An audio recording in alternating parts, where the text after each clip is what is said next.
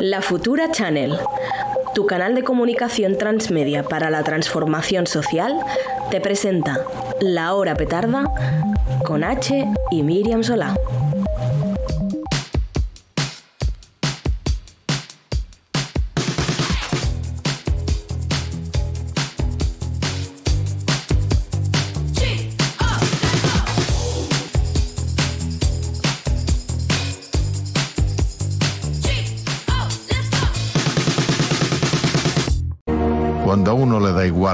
Perderlo todo, desaparecen los miedos, las cadenas, las ataduras, los compromisos, la timidez, el miedo. Cuando uno está dispuesto a perderlo todo, empieza a estar en condiciones de ganarlo todo. ¿Qué es todo? El valor, la sinceridad, la autenticidad, la claridad, la libertad, el camino, la verdad y la vida que decía mi tocayo. Quiero vivir de acuerdo conmigo mismo. De eso es de lo que se trata, hermano. Maestro del empleo de las palabras y del manejo de los silencios. El periodista Jesús Quintero nos dejaba ayer, a los 82 años, en Ubrique, Cádiz. Triunfó en la radio y en la televisión y ganó centenares de premios. Alcanzó la fama en programas como El Loco de la Colina, donde, donde entrevistó con su estilo inconfundible tanto a grandes estrellas como a parias y marginales. De hecho, El Loco de la Colina tuvo tanto éxito en la radio que pasó a hacerse en televisión espa- española. Quintero era un animal de los medios, un perro verde que reinventó el género de la entrevista que creó escuela, que construía siempre desde el silencio. Ese silencio, como señala en su sentido homenaje el murciano Carlos del Amor, que era su forma de preguntar y repreguntar, que desarmaba al invitado que no tenía más remedio que llenar el vacío. Le daba igual que el invitado fuera rico, fuera pobre, cantante o presidente. Quintero no preguntaba o parecía que no preguntaba. Y, y ahí estaba uno de sus secretos. Si no preguntas, el invitado no puede prepararse la respuesta. Hola, H. Soy un poco como Quintero. Mis silencios. no, no lo soy. Bueno, eh, empezamos con este, con este homenaje a Jesús Quintero. eh, pero bueno, dicho esto, bienvenidas a la second season de La Hora Petarda. ¿Quién diría que vamos a tener primera temporada? ¿Quién lo hubiera dicho? Pues imagínate la segunda, pero aquí estamos después del veranito, cariño. ¿Cómo te ha ido el verano? Bien, bien, bien, no me puedo quejar, todavía estoy un poco morena, ¿no? Un Bueno, poco. sí. En mi pueblo dicen quité fam somía rollos. Quien tiene hambre sueña con rollos. Bueno, Ah. eh, me gusta mucho este setup nuevo. Es como que podemos estar así. ¿Cómo has dicho Z? Setup. Ah, Sí, es que. Suena Z.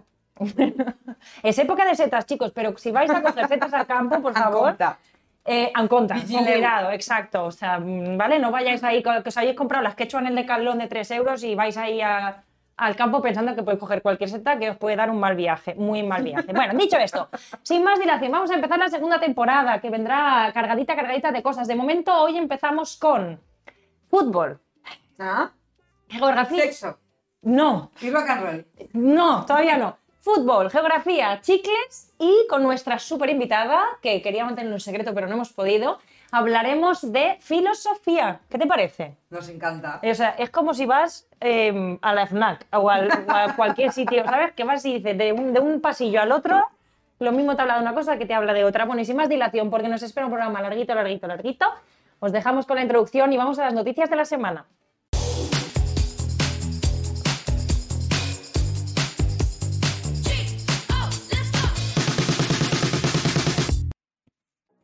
Bueno, empezamos, empezamos las noticias. Échame un cable porque me tengo que poner el micro bien, que, están, que me están diciendo que no se me oye. Es que yo me lo hubiera puesto, mira, si le podemos coger el plano, se lo ha puesto aquí como en el tirante. Vas tú muy veraniega, por cierto. Claro, el- el- lo suyo era haberse puesto un poco en el entreteto. Pero es que no tengo nada en el entretenimiento. Que sí, Chochi, te lo pones aquí, cariño. Mira, póntelo aquí. Voy. Póntelo aquí. Póntelo aquí. Si no te lo coges aquí en el collar, Mejor. si no le pides, te lo puedes poner aquí. ¿Sabes? No sé, estos que se cuelgan aquí. ¿Podemos coger un micro de estos que van por aquí? Vale, ok. Di algo. Ya, ya me han dicho que ok. Ah, vale. Pues, Vamos. Las ganas. Bueno, ¿sabes lo que te traigo? ¿Qué Te, te traigo fútbol y tú dirás, pero la petarda fútbol. Y yo te diré, sí, ¿por qué? Porque hablamos de la selección femenina de fútbol. ¿Qué ha hecho la selección femenina de fútbol? ¿Qué ha passat? Bueno, ha pasado muchas cosas. Mira, te voy a contar. Tú has visto, o sea, todo el mundo aquí sabe lo difícil que es para, la- para el deporte femenino en general, especialmente para el fútbol femenino, que ha sido hacerse un huequito y captar la atención un poco de los medios, de la gente. Bueno, y al final que cuando lo ha hecho, porque veníamos con esta cosa de es que no generan, ¿no? Como no, que no generan expectación eh, y cariño, luego tienes el Camp Nou lleno con el Barça Madrid femenino, ¿vale? O sea, no te quiero volver a oír hablar, ni te quiero volver a, a- oír poner esa excusa. Dicho esto, con lo que les ha costado a las chicas, con lo que se va de la carrera va encima de todo ello, pues las muchachas en un acto maravilloso asambleario se han juntado, las muchachas de la selección española, ¿vale? 15 jugadoras top de la selección española de, fútbol se han juntado para mandar un comunicado a la Real Federación Española, ¿vale? Que lo vemos un poquito aquí, eh, donde dicen, oye, mira, es que hay unas cositas que tenemos que cambiar, ¿sabes? Porque somos jugadoras top, queremos seguir siendo top, y hay cositas, lo ponen muy bien, ¿no? Porque nos están afectando un poquito la salud mental, por favor, a ver si las podemos cambiar. Bueno, a, ti, a mí esto me parece un ejercicio muy interesante de pues, poner de forma comunitaria en la mesa lo que la gente necesita, ¿no? Para el buen desarrollo de su profesión. Bueno, pues ¿qué ha hecho la Real Federación Española? Pues ha cogido y ha dicho, ¿ves esto? Pues lo publico. Y ha publicado que las jugadoras han enviado este informe, pero en vez de decir, nos están pidiendo una serie de cosas, están diciendo, no, no, es que no quieren que las convoquemos. Es que quieren dejar las elecciones, que nos quieren dejar tirados a las puertas de un mundial. Y eso no es verdad. Con, no, por supuesto que no es verdad. Con el consiguiente, bueno, toda esta cosa mediática del fútbol, de, bueno, las niñatas estas, porque son niñatas, porque Claro. ya hay este recurso de infantilización de las mujeres, ¿no? A los futbolistas no le dirían nunca niñato. No, no se lo dirían. No se lo dirían, o al menos, o, al menos seguro que no le dirían niñatos por exponer unas necesidades en conjunto, ¿vale? De la selección, sino, bueno, pues por otras cosas y que seguro que tendrían que... A los, yo creo que a los futbolistas se les perdonan muchas cosas, no me voy a entrar en, de- en ejemplos. La cuestión es que han hecho un comunicado público exponiendo que las jugadoras habían hecho peticiones sobre el tema de la salud mental que les afectaba, ¿vale? Inclu- incluso el entrenador ¿vale? Ha salido diciendo que, bueno, que a él le están haciendo mucho bullying, que es esto que le están haciendo a él, que, que esto no le ha tenido que pasar nunca y que quien no quiera que no vaya y que si tienen que jugar con juveniles, que jueguen. Claro, han salido las jugadoras diciendo, bueno, punto número uno, este informe lo habíamos sacado nosotras que habla de salud mental y aparece como información bastante privada, como para que lo saquéis así de la nada, ¿vale? Real Federación Española de Fútbol, RFEF. Y luego, por otro lado, nadie está pidiendo la dimisión del técnico, estamos pidiendo mejoras. Ahora te digo, si eso incluye la dimisión del técnico, tal y con estas alturas como estamos. En fin, y ellas lo que decían es, lo, bastante nos ha costado llegar hasta aquí como para que nos juguemos, queramos jugar la carrera en este, en este aspecto, si no queremos una mejor carrera, ¿vale? Pero bueno, todo esto sobre todo era por una, por, porque mm, al final las jugadoras no tienen tanto apoyo, esto ha pasado esta semana, y luego hemos tenido como toda este esta oleada de titulares de las niñas unas responsables, son unas niñatas, unas chantajistas. Bueno, planteémonos un poquito si hubieran sido los jugadores de la selección española, no estaríamos ya fuera en la Cibeles, en Neptuno o en cualquier otro dios de por ahí, diciendo por favor que cambien el entrenador. Por, mm, por mm, ¿Cómo era esto? Mm, Por menos se quemó, se quemó Roma o cayeron cabezas o cort- Estoy mezclando cosas, ¿no? No lo sé. Torres más altas han caído. ya decía yo. Torres más altas han caído. En fin, pues esta es la noticia de la semana aquí. Todo el mundo a ver fútbol femenino, por favor, aunque no os guste el fútbol. Todo el mundo. Lo dejas de fondo, te haces unas palomitas, da igual. Te pones a ver Twitter. Te pone- tú, mien- mientras estás haciendo fútbol femenino, tú estás viendo cómo Laura Escanes tiene nuevo novio. Que lo han sacado, lo han sacado. Bueno, pero bueno. ¿Ya tiene nuevo novio? Nena, pero que te lo he dicho antes que lo hemos comentado. Sí, tiene Ah, no nuevo novio, es un youtuber, se llama Mr. Jagger. Pasa que tú se lo conoces por otra cosa. Bueno, yo creo que ahí la fragua de Vulcano ya había A ver, otras rápido, cositas. vas a- Pero eso lo comentaremos en otro programa. Ni rápido ni tarde. Lo lo comentamos en otro programa. Ahora vámonos a otra noticia de la semana que ya no nos gusta tanto. Si No. nos gustaba poco, la que viene menos. No, porque como sabéis, el domingo 2 de octubre, la ultraderechista Carla Meloni eh, llegó... Carla, no, nena, Georgia. Georgia, la acabo de cargar. Te la acaba de... Te estaba pensando en la Bruni. La, la ultraderechista Giorgia Meloni ganó las elecciones en Italia, las presidenciales, el pasado domingo 2 de octubre. Un momento. Miriam, la hora petarda tiene imágenes para ti. ¿Para ¿Las- mí? ¿Las quieres ver sola o conmigo? Contigo. Más te vale porque no me voy a ir dentro Contigo imágenes. siempre. Sí a la familia natural. No a los lobbies LGBT. Sí a la identidad sexual. Me cago en todo tus muertos, desgraciada. ¿Tú quién eres? ¿Tú quién eres, pedazo puta? ¿Tú quién eres? ¿De qué me conoces a mí? Como se dice por ahí, yo pago el wifi solo para esto. Yo pago internet solo para esto. Totalmente. Eso es cierto.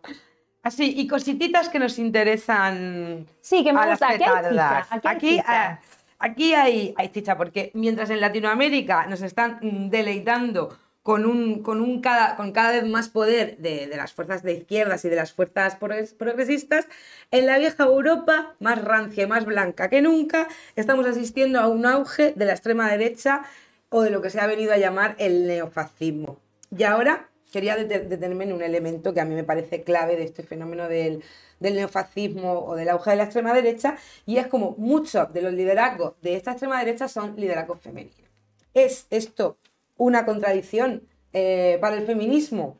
Pregunto. Es que tenemos a, Ma- a, ¿no? a Marie Le Pen, a la Monasterio en Spain, a, a la Meloni en Italia y otros nombres que no conozco, tales como la Petri de Alemania, La Petri. la Beata en Polonia, no podía ser de otra manera. Es un Una nombre- derechista y Polonia Beata. Es, es un, sí, es un nombre muy común en Polonia. Y tú dirás, ¿por ¿Ah, qué lo sí? sabe?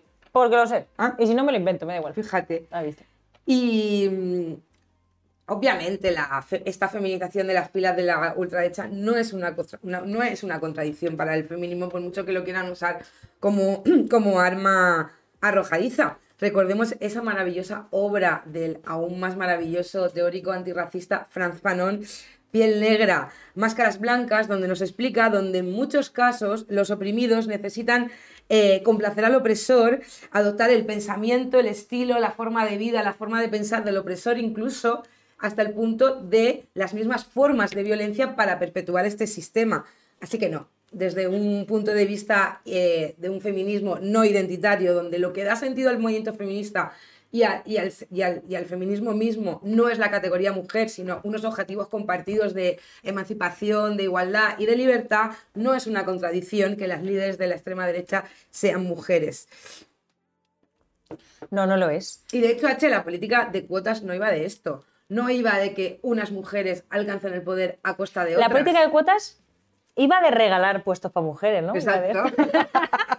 ¡Viva la política de cuotas! Regalos, regalos. No, no iba de esto. No, No, iba de no, iba de que unas mujeres eh, lleguen al poder a costa de otras y adquiriendo ¿no? y, y- y interiorizando todos los elementos de- del patriarcado, sino de cargarnos ese poder o, o repartirlo.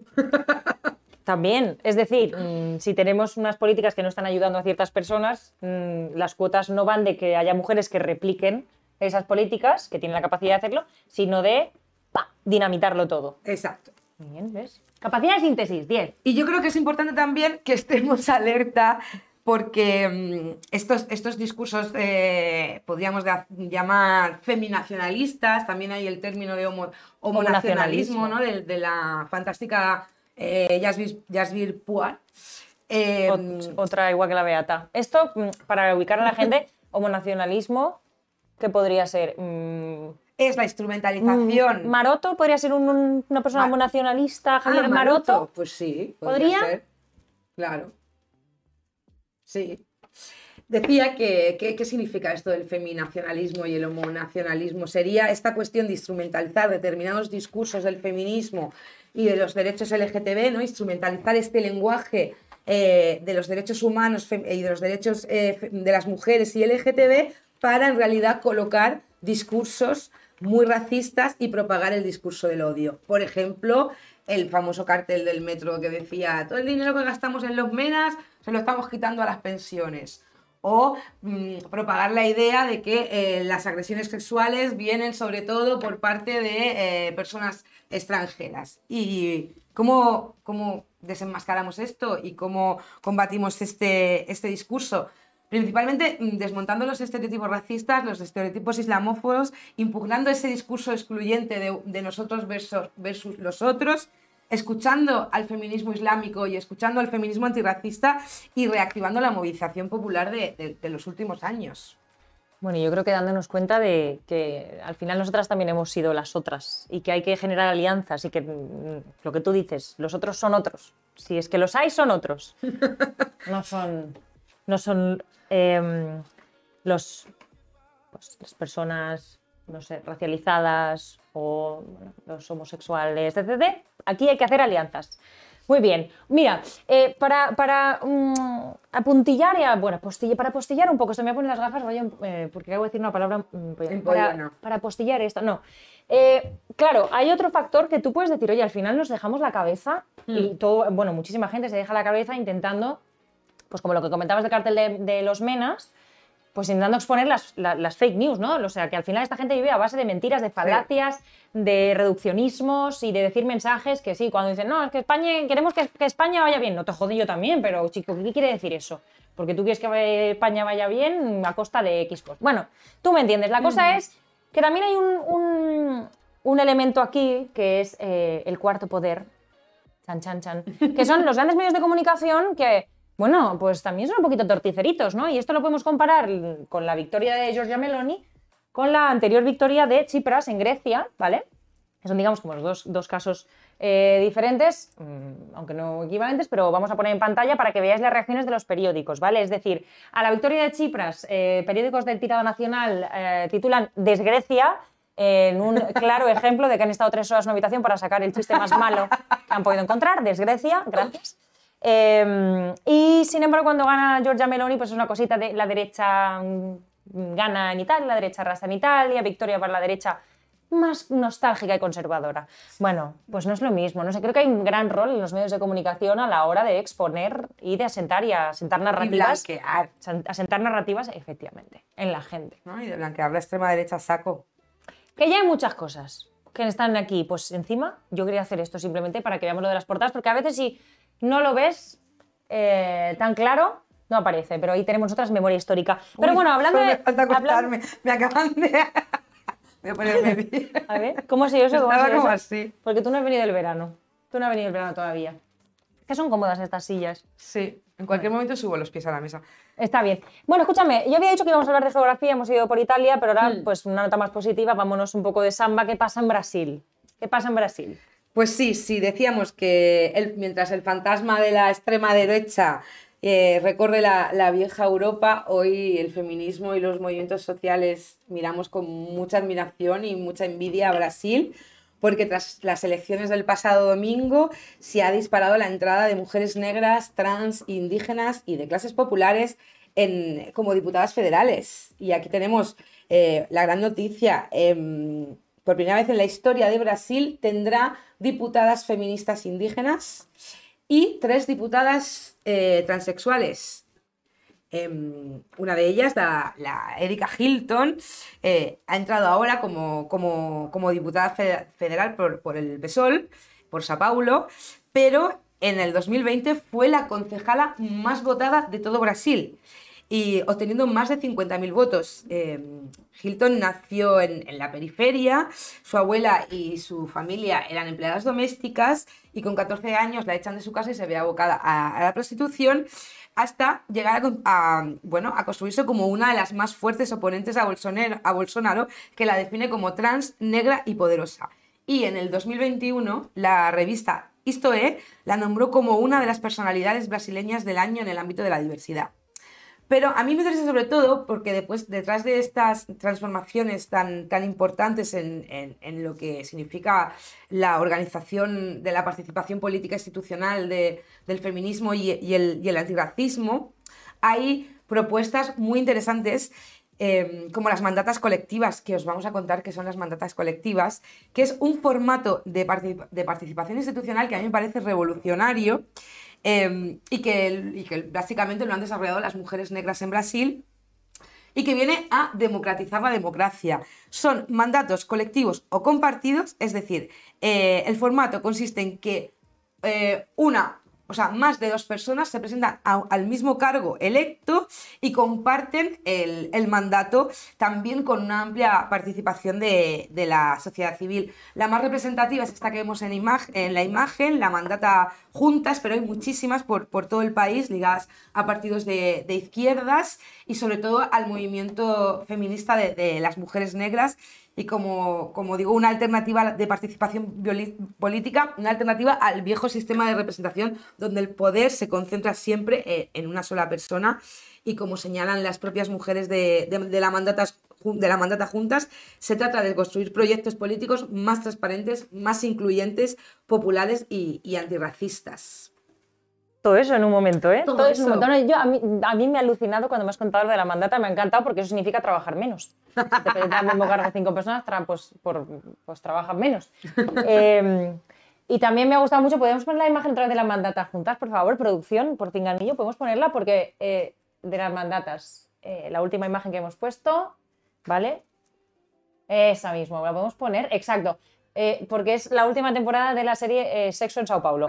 Bueno, Poderosas, poderosas. Bueno, maravilloso. Bueno, a mí me gusta mucho este proyecto porque al final también se trata de crear redes comunes, como decía antes, entre, entre gente ¿no? que no, no, hemos- no se- no ha tenido acceso a estos poderes más institucionales, que al final un poco son los que rigen la vida, los recursos y, bueno, dónde va cada cosa. Y es muy bonito ver cómo hay personas que se unen para, pues, mm, Sí, para empoderarse unas a y otras. para participar, para participar. Esto es muy importante. Esto es muy importante, porque si no participas estás fuera del juego. Sobre todo teniendo en cuenta el contexto de extrema violencia política que, que hay en Brasil hacia las mujeres que hacen política y especialmente hacia las mujeres del colectivo LGTB y las mujeres racializadas y negras y cómo al final eh, este ejercicio ¿no? de, de- de empoderamiento colectivo y de, y de hacer que un cargo unipersonal sea más coral también es una forma de, de- de neutralizar ese miedo ¿no? que, que tienen las mujeres a la participación política, bueno, después de, de- de asesinatos como, como, el, como el de Mariel. Franco, ¿no? Mm. Y de huir de personalismos, ya nos vendría bien aquí un, Un poquito. poquito. Un poquito nos vendría bien aquí. Bueno, dicho esto, terminamos con las noticias de la semana y nos vamos a nuestra, bueno, iba a decir nuestra sección favorita, no hablaré por ella, pero sí lo voy a hacer y, y no lo diremos en voz alta. Nuestra sección favorita, la superilla de las tentaciones.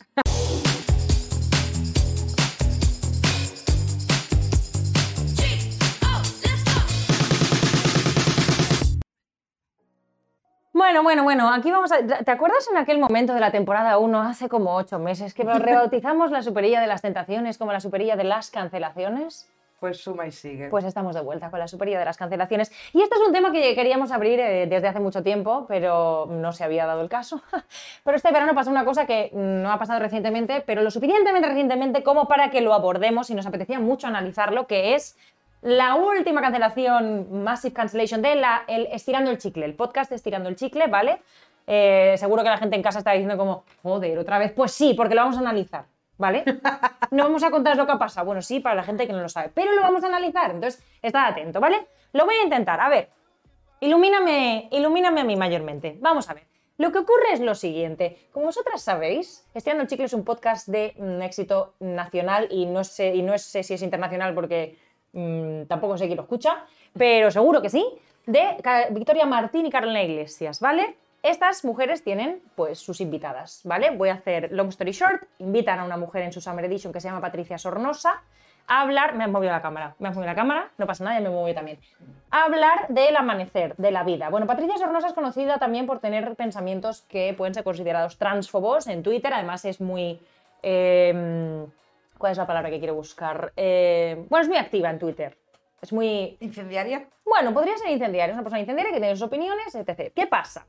Que después de que invitaran a esta persona estirando el chicle a hablar de la vida, de no sé de qué hablaron, la verdad, de, de pizzas, de brócoli, de las farolas nuevas de la calle de su casa, eh, hubo una cancelación masiva a estirando el chicle. Creo que me voy a poner un poquito atrás, así, mira, me voy a centrar. ¿Cómo? Ah, no, es al revés, justo, vale, pues aquí.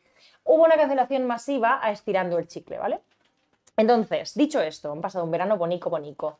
Eh, eh, obviamente la cancelación a Victoria Martín y a Carolina Iglesias fue por transfobas, ¿vale? Y aquí ocurre toda una serie de cosas que a mí me gustaría analizar, porque a veces pensamos que esto de las cancelaciones pasa mm, pues como por ciencia infusa, ¿vale? Y no es así. Y para ello os recomiendo un vídeo de una youtuber que a mí me gusta mucho, que se llama ContraPoints, ¿vale? Que vamos a ver por aquí mm, en pantalla, vamos a ver la imagen, ¿vale? Un trocito del vídeo. Yo os lo aconsejo mucho, en general os aconsejo mucho que vayáis a ver sus vídeos porque hace unas reflexiones mm, maravillosas sobre conceptos variopintos de una hora, excepto en este de la cancelación, que fue de una hora y 40 minutos. Y ella lo que dice es lo siguiente, y vamos a intentar resumirlo, ¿vale?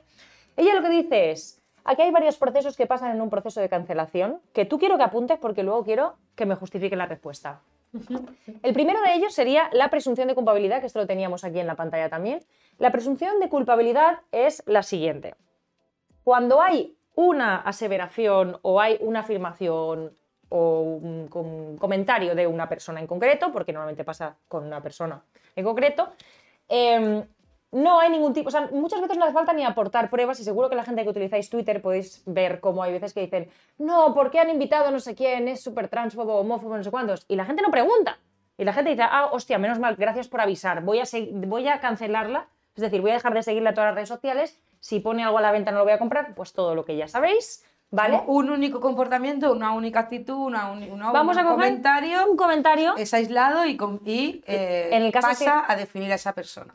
Bueno, claro, ahora mismo, ahora mismo simplemente lo que vamos a ver es que mm, no, hay, no hay búsqueda de una evidencia. O sea, no hace falta, en muchos casos no hace falta. Es decir, si estirando el chicle invita a Patricia Sornosa, es porque igual estirando el chicle son transfobas, ¿vale? Directamente. Directamente. Entonces, ¿qué pasa? Que hemos pasado de algo muy concreto a algo muy abstracto. ¿Vale? Es decir, hemos pasado también a esencializar lo que decías tú. Es decir, no es que tú hayas dicho un comentario transfobo, es que eres transfobo, ¿vale?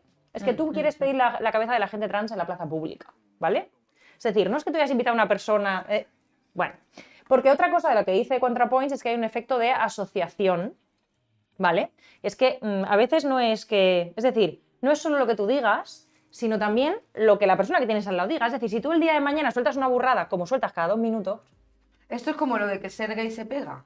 correcto, es un poco así, ¿vale? O sea, tú De imagínate. contagio. Sí. Efecto contagio. Tú imagínate que yo mañana, yo qué sé, mm, no sé, digo que, que me tendría que teñir el mm, coño de rosa, ¿vale? Y la gente está muy en contra de que yo haga eso. Pues a ti te van a cancelar porque estás sentada a mi lado. Y habrá dicho, esta se la ha pegado. Eso ContraPoints lo Tiene llama... el coño rosa también. Tiene el coño rosa. Eso ContraPoints lo llama eh, el efecto de asociación, ¿vale? Ajá. Y lo último, que a mí también me parece muy importante, es que ContraPoint hace un efecto que se llama el sin perdón, ¿vale? Y ya dice, em, vale, eh, ¿sabes lo que va a pasar? Que cuando la gente te cancele, va a ir a buscar los anales de la historia de todas las mierdas que has dicho, Todas las evidencias. ¿vale? Que es como, cariño, un momento, o sea, es que si tuvieran que sacarme todas las mierdas que ha dicho, es que no paráis, ¿vale? O sea, porque lo que dice la gente es, mm, lo que dice la gente, yo lo llamo café con amigas, ¿vale? Entonces, dicho esto, eh, te van a ir a buscar y hacer toda la parte de la arqueología de las cosas que dijiste en el pasado, ¿de acuerdo? Y no, encima, no te lo van a perdonar. O sea, da igual, cualquier cosa que pase posteriormente van a decir, esta era la transfoba, o esta era la racista, o esta... Quiero decir, y estamos hablando de Victoria Martín y Carolina Iglesias, ¿eh? Ojo, porque es que esto es muy importante, no estábamos hablando de mm, Giorgia Meloni, estamos hablando de Carolina Martín, de Victoria Martín y Carolina Iglesias. Entonces, mi reflexión sobre esto ya básicamente es que mm, muchas veces no estamos midiendo, digamos, casi la pureza o lo ético, lo moral de los comportamientos o de los pensamientos de las personas, sino que al final estamos jugando al buscaminas. Sí. Y que por, o sea, la gente, Victoria Martín y Carolina Iglesias, lo único que, fueron es que tuvieron más suerte o se metieron menos o hablaron menos y saltaron el juego hasta una pantalla que, la- que les tocó caer. Pero la cosa es que nunca sabes qué, va- qué te va a hacer caer, porque estamos pues, en un entorno en el que hasta invitar a una persona que tiene opiniones que no son las tuyas, te puede hacer caer. Claro. Y te puede hacer estar cancelada y te puede hacer, bueno, pues a una parte del bullying. Claro. Eh, a mí, para mí la única buena noticia de esto, bueno, creo que hay que parar un poquito, es que la gente creo que se cansa. Sí. O sea, creo que hay que empezar a discernir un poquito, ¿no? Sí. En fin, esto ya lo decía no solo ContraPoints, ¿no? Lo decía también la señora Aren. Sí, bueno, yo creo que esta, esto- esto, ¿no? estos tres mecanismos eh, ¿no? de cómo funciona, de cómo funciona la cancelación son muy parecidos, son- ¿no? Se puede establecer un paralelismo claramente cómo funciona el bullying, incluso de cómo funciona el, el- el totalitarismo con, con la dinámica que, ¿no? de amigo-enemigo de que hablaba Carl Smith y que hablaba también Hannah Arendt. Y no nos enrollemos más, aunque este tema es apasionante, porque tenemos, creo, ya... Ah, ah no, no tenemos. Yo iba Me había yo. parecido que y ya tú, teníamos... tú, y tú, tú, y tú, tú. Bueno, Tú, a, tú, tú, a todo esto, bueno, ya teníamos aquí a- aprovechamos a, para, nuestra, a nuestra invitada. aprovechamos para decir, me, me, me, ¿La tenemos? Ah, Pues- la tenemos, muy bien. Bien. Iba a decir que, bueno, eso, mucho apoyo estirando el chicle. Eh, vámonos con nuestra aparición estelar, que es que estamos que no acabemos de gozo. Vamos con la aparición estelar. Apariciones estelares. Aquí viene una cortinilla. ¿Queréis que la haga yo? ¿Queréis que tun? Bueno, no pasa nada. ¿Ya lo tenemos? Entramos sin cortinilla. Es que es el primer episodio de la primera, de la segunda. Manuela Trasovares, artista fallera, escultora y pintora, es la primera y la única transexual que ha llegado a ser concejala y además la única transexual cantante de ópera del mundo. Se siente mujer desde que, desde que tiene uso de razón. Provocadora y guerrillera. Está más cerca del Che, del Che Guevara, que de Gandhi. Está casada con un hombre maravilloso que le adora. Es una diva y una líder. Manuela Trasovares. Bueno, yo estoy eh, que no que en mí del júbilo, el holgorio, la excitación y el frenesí. Eh, ha venido a divertirse hoy con nosotros, la que para mí yo creo que es eh, mi mayor referente a nivel estético, filosófico, ideológico y en general una de las pocas personas que admiro, porque yo siempre hablo de que no proceso el fenómeno fan y no siento fervor ni devoción por prácticamente ninguna persona además de mis padres. Pero este caso es la excepción que confirma la regla y es que está aquí con nosotras Manuela Trasovare. No no me surres. Hola Manuela, buenas tardes. ¿Cómo estás? ¿Qué nos oyes? Sí, hola, ¿qué tal? Ah, Mm, hola, sí, muy buenas bien, tardes. sí. Buenas tardes, ¿cómo estén? Buena tarde. Eh, Vamos a confirmar que todo se oye técnicamente. ¿Nos oyes bien? ¿Nos recibes bien? Nosotras a ti sí. Sí, perfecto. perfecto. A mí si me podéis subir un poco el para que la oiga, la oigo muy flojito, por favor. Bueno, Pues pasamos a Ma- presentarte. sí, eh, Manuela, te voy a presentar, ¿vale? Eh, lo voy a leer porque es tan extenso que no me lo he podido aprender de memoria, ¿vale? Porque tiene una, una dilatada trayectoria. Manuela Trasovares de Aro es soprano, pintora y escultora, una erudita autodidacta, experta en arte, filosofía e historia. En los años 90 se presentó a los principales concursos de canto lírico internacionales y produjo sus propios espectáculos musicales. Algo más que una voz, El grito de los castrati y Trasovarismo en estado puro. En el 2007, Manuela se presentó a las elecciones municipales del País Valencià y obtuvo acta de concejala en un pueblo de la provincia de Castellón. También ha coordinado un taller de creación de fallas para adolescentes en situación de exclusión social. Quizá la cara más conocida de Manuela sea esta, la de su lucha por la igualdad de los derechos LGBT, pero desde hoy, desde la hora petarda, os invitamos a conocer a otra Manuela, la Manuela intelectual en su faceta más filosófica. Ja, Manuela, has hecho de todo, ¿eh? Es que voy a beber agua porque se me ha acabado. ¿Cómo estás? Bienvenida, Muchísimas gracias por venir. Estamos súper contentas de haber empezado el primer episodio de La Hora Petarda, súper emocionadas. Es un placer verte aquí. ¿Qué tal? ¿Cómo estás?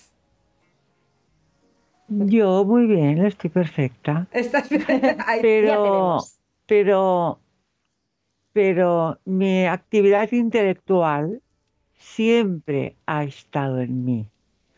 Porque para mí, tanto el arte plástico como el canto, como la música, es un proceso intelectual. No hace falta escribir algo para hacer un proceso intelectual. Totalmente, y es que decíamos que hoy queríamos mostrar esta, esta faceta que igual es menos conocida de, de Manuela o quizás menos, menos mediática, porque Manuela en breve publicará su primer libro, Voluntad de Poder, un ensayo filosófico inspirado en el concepto de Nietzsche de la voluntad de poder, un concepto que ha sido malinterpretado y maltratado. Pensemos en los usos instrumentales que hizo de- del concepto el, el propio nazismo. Y para empezar la entrevista, Manuela, te, queríamos preguntar por qué rescatar a Nietzsche ahora, por qué rescatar este concepto hoy y qué es lo que te ha inspi- inspirado de, de- de es- de- de este filósofo para elaborar eh, la tesis de, de tu libro, la principal tesis del libro que nos gustaría que, que nos explicaras.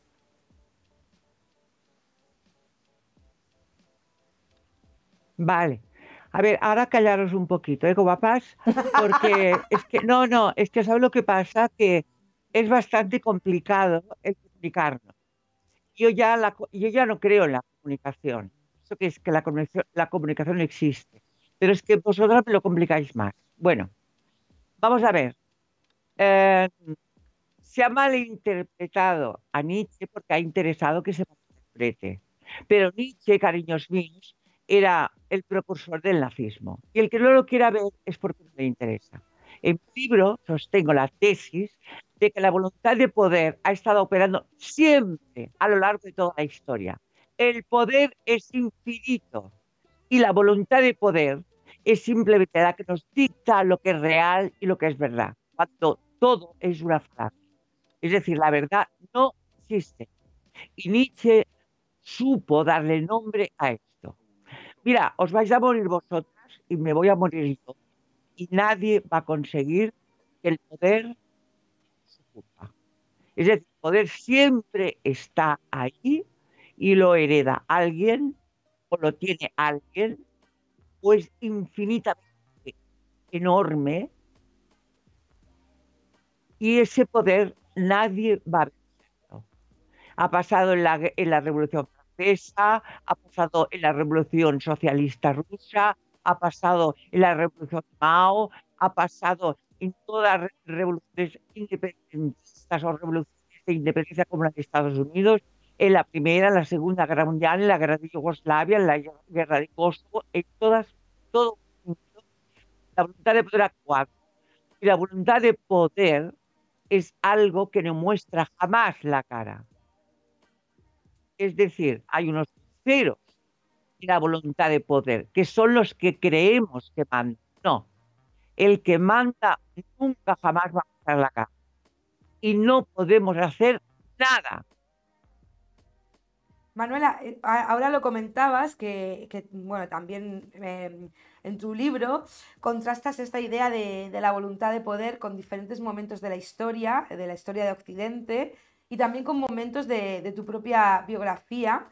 Eh, ¿Cuáles son esos episodios más relevantes de la historia en los que se manifiesta esta voluntad de poder claramente y eh, por, qué estás, por qué te has centrado en estos y no en otros y cuáles serían esos momentos más bibliográficos?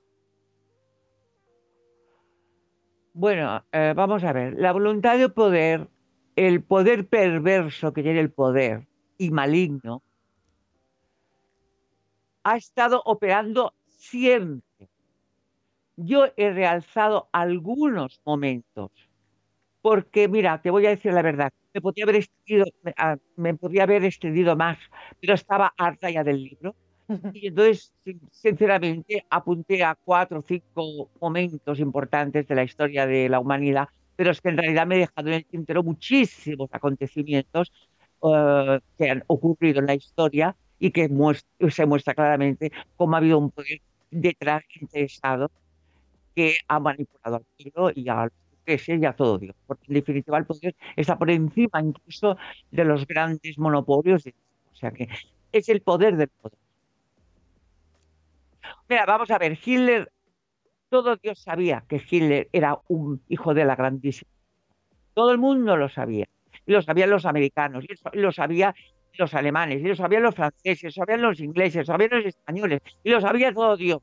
Que aquí en Alemania y en Polonia habían, y, en Bélgica y en, todas partes que estaban conquistados eh, los, los, terrenos que conquistó Hitler, habían campos de concentración nazi y se estaban exterminando los judíos y a los maricones, y a los transexuales, y a los comunistas, y a los anarquistas, y a todos los republicanos exiliados de aquí de, Entonces, eh, la voluntad de poder ha, sido una constante en todo. Yo, por ejemplo, me he centrado mucho en la revolución, la revolución española, la, la mal llamada guerra civil, fue la revolución española, una revolución hecha por anarquistas contra los fascistas. Aquí el movimiento socialista era una mierda y, lo, y que, quien de verdad tenía la fuerza la CNT y la FAI, yo reivindico la fuerza de la, del, movimiento anarquista, porque aquí se ha silenciado a través de los pactos de la Ploa y a través de todos los pactos que se ha hecho de derecha, de que no se hablara de la revolución social que aquí hubo en España, que fue una realidad, una realidad en todo lo que es Cataluña, en la parte, en partes de Aragón, en, el, en, el, en, aquí en el país valenciano, en, en partes de Cartagena. O sea, vamos a ver, el movimiento anarquista fue una realidad que yo plasmo en el libro, que ha unido tanto el Partido Socialista como el Partido Socialista, como todos los partidos que han habido en España. Por supuesto, los fachos. Bueno, eh, digas, digas, Manuela.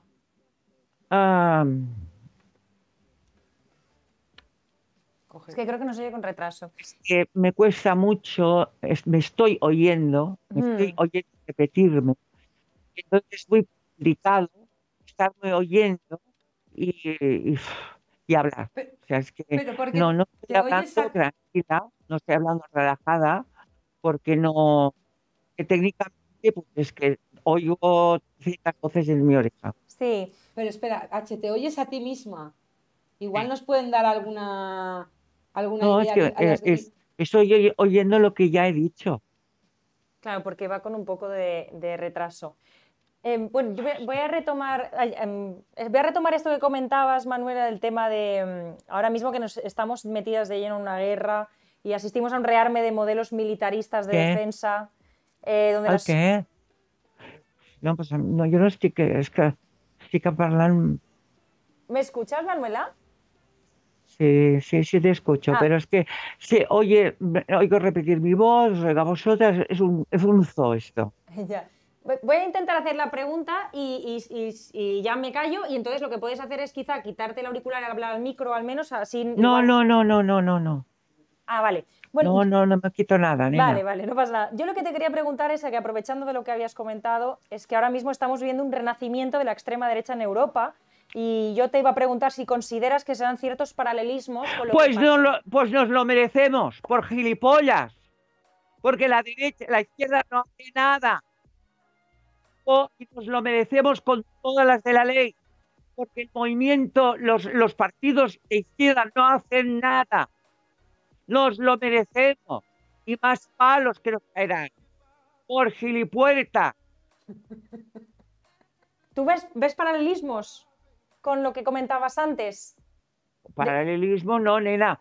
Igualdad total. Porque es que ni siquiera tienen imaginación para improvisar cosas diferentes. Es calcao a lo que ha pasado en la Revolución Francesa, en la Revolución Española, en la Primera Guerra Mundial, en la Segunda Guerra Mundial, en la Guerra de Yugoslavia, en la Guerra de Siria, en 300.000 guerras que ha habido en el mundo. Vietnam, etc. etc. Bueno. Nos ha, nos lo ha dejado, o sea, creo que no puede ser más categórico. Nos lo merecemos. Y, y- y- y cómo lo analizas tú? Es decir, ¿cómo crees que deberíamos contrarrestar esto, neutralizarlo? No lo puedo decir, nena. Ah, vale, vale, vale. No se puede decir o no te enteras. Hemos de ser buenos. Ah, vale, vale. No, pero Se sí. puede decir ciertas cosas. no, no, no, no puede- Pero sin embargo el terrorismo de Estado sí que existe. Mira la Segunda Guerra Mundial lo que fue, lo que hicieron los americanos, que destruyeron Europa. El gran terrorismo de Estados de la Segunda Guerra Mundial con la bomba de Hiroshima. Nos van a caer tomates, pero a punta pala. Y nos lo merecemos. Por imbéciles. Entonces, ¿crees que no hay tiempo para reaccionar? Nada, nena, que nos va a caer una somanta de palos. No. Como dice Schopenhauer, mi amor. Muerte, cariño. La, mal- la maldad del mundo es perversa y es muy seria. Y nos espera otros campos de Auschwitz. Madre mía. Lo que se tiene que hacer no lo puedo decir. No, no, no, no. No, lo podemos decir. está bien, no se puede decir en, en televisión esto, no pasa nada, está bien. Em, pero yo, yo esperaba que igual un poco de esperanza ¿Eh? hubiera. És que no m'agrado, no me sento. Ay, pues nos sabe fatal, Manuela. Si quieres, sí, sí, ¿Eh? que nos sabe fatal Que te- que te oigas que doble. sí, que técnicamente no, no, no le estés pasando bien. Entonces, No, Si, si quieres, lo, lo podemos. Lo... Voy a hacer la última pregunta, Manuela, si quieres. Si estás cómoda. Vamos. Y si no, lo dejamos aquí, pero lo que tú quieras, como tú te sientas mejor. A mí me gustaría hacer una última pregunta si Manuela quiere. Yo lo hago, a ver, a ver si, si podemos hacerla. Manuela, a ver si, si me escuchas. Yo tengo, te, te quería preguntar, porque antes hablábamos de si es una contradicción que precisamente la primera mujer que llega a ser ministra de Italia sea de la extrema derecha, y nosotras hemos dicho que, que no hay contradicción porque ser mujer no es garantía de ser feminista, y eso lo demuestra el fenómeno Meloni, ¿no? que el feminismo no debería basarse en una identidad esencial. Y quería saber qué opinas tú sobre eso. ¿de qué? Sobre de la Meloni. sobre la Meloni, sobre que, es un- que, que vaya gracia, que es, que es una mujer, la primera ministra, que encima que es de extrema derecha, y nosotros decíamos, pues que es que hay, hay mujeres de extrema derecha, cariño, ¿qué le vamos a hacer? Que no. Pero que es que, nena, ¿sabes lo que pasa? Que ahora entraríamos en una polémica que nos pondríamos todas muy tensas. Porque el tema no se puede esbozar en dos palabras. Quizás habría de escribir otro libro sobre la Meloni y las Melonis que hay por, toda toda- por todas partes. Porque cuando uno es hijo de puta, es uno, una y une. en Exacto. todas partes. Y hay mujeres muy hijas de pute, y muy hijas de puti, muy hijas de puta, y hombres igual, y transexuales que también te la marinera. ¿Entiendes? Y, y, y gays, y mariconazas, y mariquitas, y sardinetas, y, y y lo que queráis. Eso ya es la esencia de cada uno, del ente, cariños, porque el, nosotros no somos animales, somos entes metafísicos, ¿entendéis? Entonces, eh, vamos, estamos más allá del hombre, mujer, transexual, gay, mariconaza, pollerón, roscón de reyes, lo que quieras tú. El- Nos ha quedado Nos ha- clarísimo. Sí, sí, con lo de Bollerón y Roscón. Yo me siento muy identificada con lo de Bollerón. Eh, Ma- Manuela, no sé si nos oyes bien, queríamos eh, darte un espacio también, bueno, agradecerte que vinieras y darte el espacio porque, es- porque nos gustaría que pudieras hacer cualquier eh, reflexión que tú creas que es importante, que no se quede en el tintero y que no lo hayamos recogido como pregunta. Antes de irnos, digo. Pues mira, nena, comprad mi libro, que aprenderéis mucho de historia, de filosofía y de, también de, de mi propia vivencia en la historia, porque yo he vivido el franquismo, yo he vivido la idiosincrasia del franquismo, yo viví la muerte de Kennedy, cómo es posible que un presidente norteamericano lo mataran tan fácilmente y sin embargo no mataran, permitieran un dictador franquista castrador estuviera en España tantos años, que castró a toda, la- a toda España. Eso seguro. Mira, ¿sabes por qué estuvo? Porque le interesó que estuviera. Los americanos, Eisenhower, toda esta gente le interesó que estuviera el dictador aquí. Y no le dieron matarile. ¿Por qué no le dieron matarile a este tío? Y sin embargo al Kennedy sí. Un, un país de, de piojos y, y- y de centolos como este. Hombre, este país de mierda como es España, no mataron a un dictador como Franco. Y sin embargo a- al presidente de Estados Unidos sí lo mataron en Dallas. Venga, va, por favor. Comprad mi libro, que aprenderéis mucho. Lo- lo- os lo digo. Pues esto nos va genial porque el- la siguiente sección es de recomendaciones culturales. así Claro, que la vamos teníamos ya hecha. Muchísimas gracias, Manuela, por hacer el esfuerzo. Que sé que técnicamente no, Ah. no has pasado un buen rato. No, no. Lo A la próxima, no pasa, ¿sabes qué? A la próxima Manuela te traemos aquí, te traemos aquí en plató, Bueno. que además yo creo que es... Mejor, mejor. clar, i, i que tinguis l'espai, clar que sí. Yo te- también quería agradecerte mucho por ser la primera invitada de nuestra segunda temporada. Muchas gracias. Yo voy a pedir a producción que te traigan la próxima cara a cara porque nos explicas cuándo sacas el libro, Manuela, esto es importante. ¿Cuándo? Ah, bueno, la editorial. Pero el mes tenemos que viene, ¿tenemos quizás. fecha? o- No, no, no sé. No lo sé. No pasa nada. lo Pienso que a finales de este mes o al que viene ya. Ah, pero Ah, bueno, bueno, para ya. Navidad, para regalar para Navidad está Ya. fantástico. Pues lo, va- lo vamos a recomendar ahora mismo. Oye, Manuela, de nuevo, muchísimas gracias por aceptar la invitación. Vale. Nos encanta dialogar contigo y, por supuesto, que la voluntad del poder estará en nuestras librerías, en nuestras estanterías. Vale. Muchas gracias. Gracias, de tu nena. Adéu. Un guapa. Manuela, t'estimem. Vale, Adéu, adéu. vale. Sí. Nos vamos eh, a las recomendaciones y despedimos las recomendaciones y así bebemos un poquito de agua.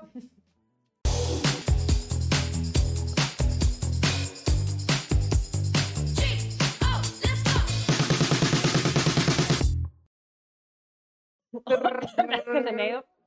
Momento que se me ha ido por el camino viejo. Te has bebido tu agua, ahora te vas a dar en la Cariño, cara. lo siento. mm, mm, eh, mm, No, Ojo hay. con el monkeypox. no me jodas ahora. Bueno. No sé, no sé qué se me ha ido por Vamos a hacer Oye, dos, recomendaciones. Vamos a ver dos recomendaciones. La primera, oye, porque venimos de aquí. eh, Voluntad de poder. Voluntad de poder de Manuela Trasovares, que la habéis podido escuchar, haciendo reflexiones previas. Se ha dicho que saldrá más o menos a finales de este mes o quizá el que viene. Lo que es seguro es que lo tenéis, vamos, para regalo de Navidad. Eh, donde nos explora un poco todo este concepto que ya, nos lo ha dicho, pues esta es una buena recomendación porque no sé si recordáis, diréis, pero H, pero Miriam, ¿por qué recomendáis un libro que no ha salido? Porque aquí solo recomendamos cosas que no nos hemos leído. si las hemos leído no tiene. Bueno, y la siguiente recomendación, Miriam. Podemos aprovechar también y recomendar el libro de Fran Fanon, eh, Piel Negra, Máscaras Blancas. ¿Tú has leído? Sí. Entonces, vale, lo tengo que recomendar yo. Si Recomiéndalo Si tú. te lo leído, lo recomiendo yo. Bueno, recomiendo el libro de Franz Fanon de Piel Negra, Máscaras Blancas, que no me lo he leído todavía. Y ya Oye, que tú has leído mucho este verano. No te creas que he leído tanto. ¿No? Últimamente leo poco. ¿Tú has leído, que tú crees que te has leído este verano? Mira, yo he, le- Uy, yo he leído bastante, la verdad. Mm, No sé por qué. ¿Por qué? Porque no he tenido vacaciones, no he hecho nada. Bueno, pero es verdad que me he leído algún libro interesante. Mira, me leí el, el libro de Opresión y Libertad de Simone Weil, que pone raja de todo Cristo, raja de mar, ¿Se raja de Lenin. Bale o Bale? Se pronuncia como tú quieras, porque la señora era lo que tú quieras que sea, porque ya da igual. Se pronuncia, no sé. Lo que Es tú increíble, quieras. ¿no? Un día nos puedes hablar de Simone Bale, era una figura increíble. No, no, es que la señora, tú piensas, la señora escribía como, como sus diarios, sus cosicas, ¿sabes? Ujú. Y entonces rajaba de todo Cristo, rajaba de Marx, rajaba de Lenin, rajaba de todos, de todos. Claro, la señora luego se muere porque ella vino, vino a luchar en la guerra civil. Sí, lo sé. Bueno, la Y muchacha- se quedó ciega, ¿no? Bueno, no lo sé, no lo sé, pero la muchacha le de todo. trabajaba en creo que- una fábrica y quería vivir lo que era la, No, la pilló explotación tisis, obrera. pilló tisis en Francia. Bueno, la, cosa es que al final la mujer, la muchacha se murió, no sé si decían que de huelga de hambre o del tisis, no me acuerdo. La, la cosa es que encuentra los diarios, y aquí tiene ensayos, que de hecho Opresión y Libertad es cuando más interesante está, ¡pum!, se acaba, Oh, que le hace un traje a todo el mundo. A todo el mundo. Ahora, también te digo, esto es mm, lo que yo llamo un sábado por la tarde con mis amigas. ya. Pues me lo he leído, también me he leído más, ya lo ¿Qué traeremos. más has leído? Me he leído Stone Bats Blues. no, ese me, eso lo tengo en cola. Me he leído. em, me he releído Calibán y la bruja. Grande. La carne y la metáfora. También me lo Gerard acabé. Coiplanas. De Gerard Coiplanas, que fue. Ese es el pequeñito. ese es el chiquitín. ese es muy Bueno, finito. pero sí. me A mí hay una parte que no me gusta, creo que no es muy justo teóricamente con Beatriz Preciado, con Paul Preciado ahora, en aquel momento Beatriz. Eso lo podemos comentar ahora, ¿vale? Vale, no me acuerdo, lo leí hace muchos años, pero me acuerdo que me quedé ahí confundiendo. Jo, Gerard, mm, qué fácil es sumarse al carro de, crea- de criticar a Paul Preciado. Pues yo creo que hay carros a los que hay que sumarse. Pero Eso lo podemos comentar. Bueno, a partir de aquí, no sé si tú quieres recomendar más cosas. No, con esto y un bizcocho, nos vamos que son las 8. Oye, mira, qué bien te ha salido. Y nos que- comemos- Ni que laico, ni que laico. Bueno, pues oye, muchísimas gracias por haber venido a este primer programa de la segunda temporada de La Hora Petarda. Nunca pensaba que llegaríamos tan lejos, de hecho nunca pensaba que íbamos a salir. No. Pues, nos vemos en los demás, con más invitadas y más contenido y más cualquier cosa. Un beso. Adeu, buena tarde.